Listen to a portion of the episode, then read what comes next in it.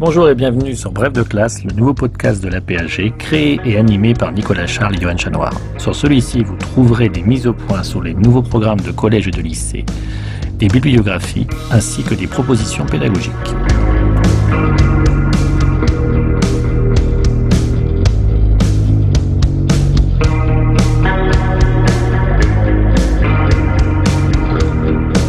Bref de classe, c'est aussi la possibilité à chaque émission d'écouter ou de podcaster à part la partie pédagogique où un spécialiste vient présenter un document et un personnage que vous pourrez réutiliser dans vos classes.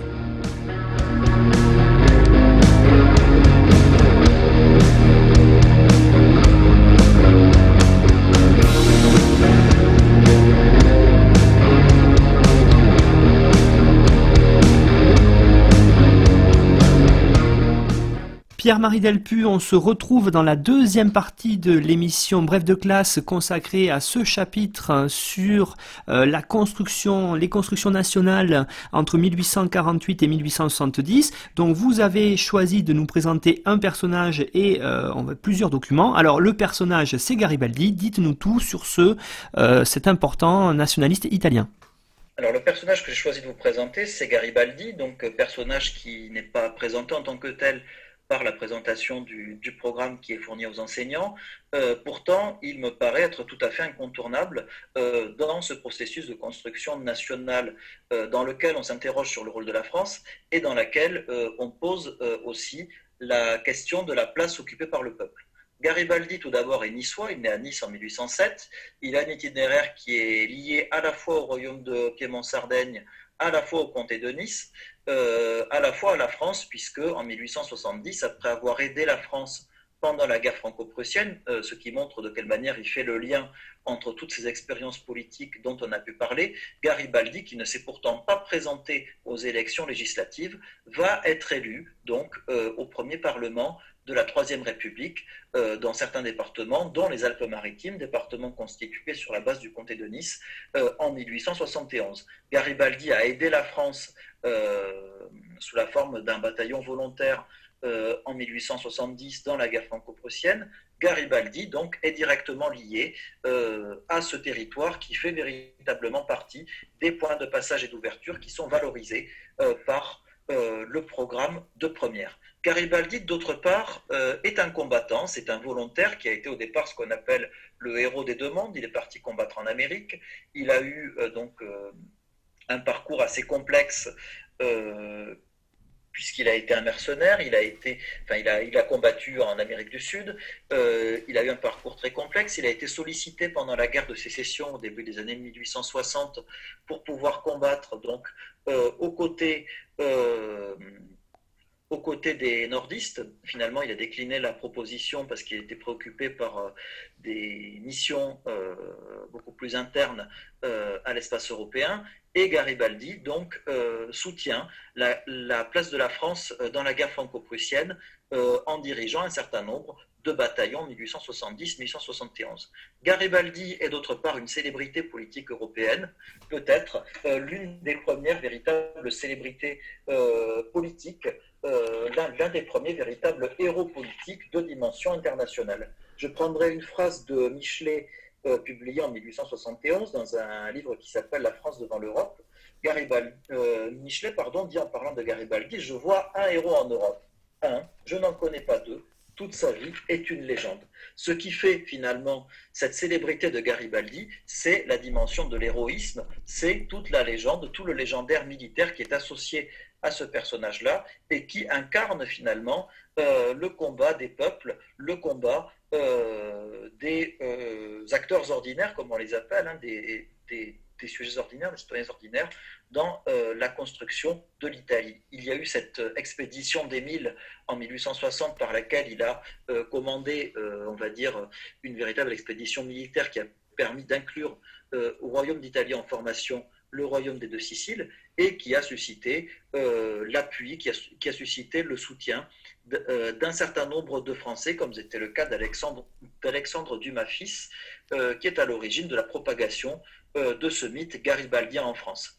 Enfin, on trouve dans la gauche française un certain nombre de garibaldiens qui se réclament directement de Garibaldi, un certain nombre de partisans qui reprennent le mythe, l'image de cet acteur pour le réinvestir dans la vie politique donc française, où il devient une garantie finalement du combat pour la démocratie. Alors justement, Pierre-Marie, vous nous proposez euh, sur euh, cette partie, on va dire, pédagogique de Bref de classe, deux documents qui sont liés, à, on va dire, à deux moments euh, du parcours de Garibaldi. Alors le premier document que je vous propose, apparu dans un journal piémontais qui s'appelle Les Lampions en 1861.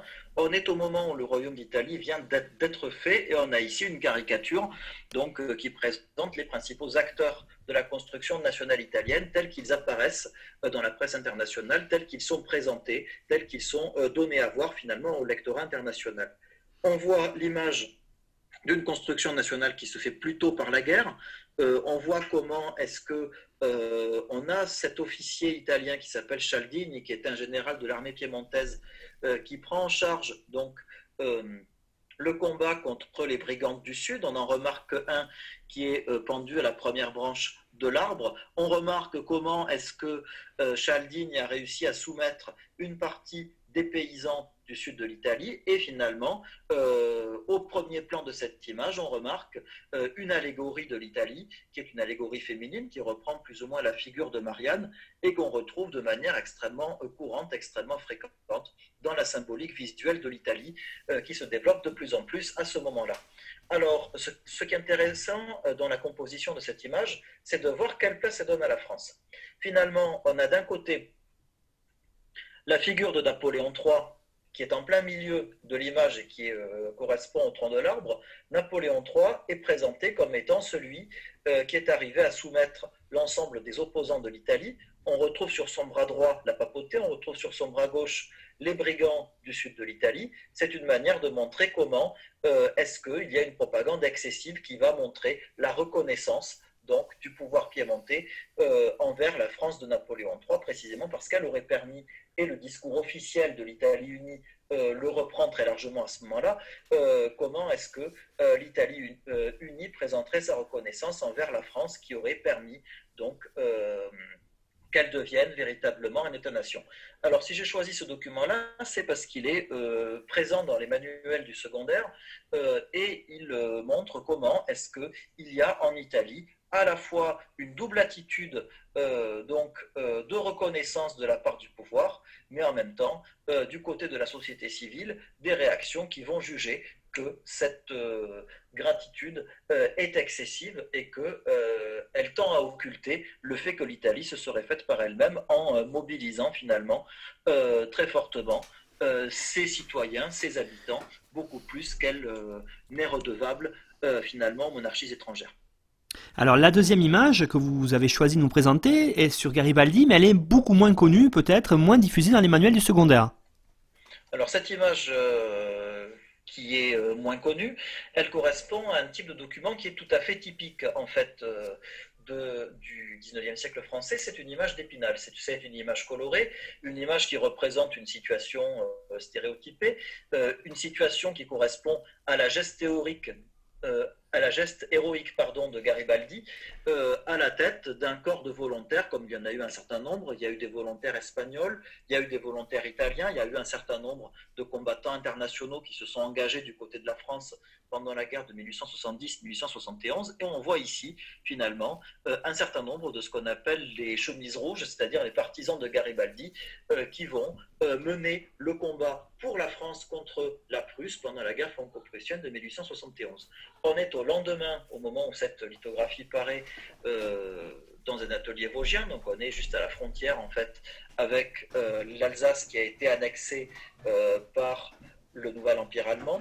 on est à la frontière euh, avec la Nouvelle-Allemagne. Et euh, dans ce contexte-là, il s'agit de glorifier, il s'agit de valoriser un personnage euh, devenu extrêmement célèbre, un personnage devenu véritable, un véritable mythe politique partout en Europe.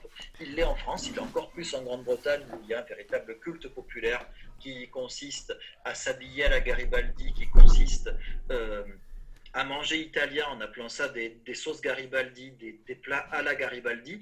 On n'a pas cette dimension-là en France, mais en tout cas, on a ce véritable mythe politique qui fait que justement, euh, le nom de Garibaldi va se retrouver dans les noms de rues, euh, dans les noms de, places, euh, dans la toponymie donc, de, la, de, France de de la Troisième République. Bien, Pierre-Marie, on vous remercie. On rappelle que les documents que vous avez fournis, euh, ainsi que euh, la bibliographie très complète que vous avez donnée sur ce chapitre-là, se retrouvent sur le site apag.fr. Et euh, donc, tout, vous pouvez aller dessus, cliquer et télécharger et utiliser dans vos classes ce que Pierre-Marie nous a présenté aujourd'hui. Pierre-Marie Delpu, merci beaucoup et à bientôt. Merci beaucoup.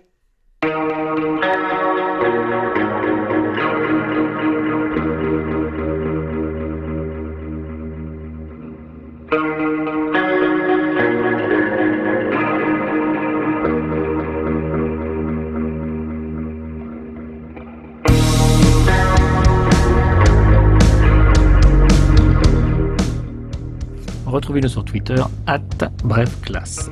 Tout le contenu de l'émission, la bibliographie, les documents exploités par l'auteur sont disponibles sur le site officiel de la PAG www.apag.fr.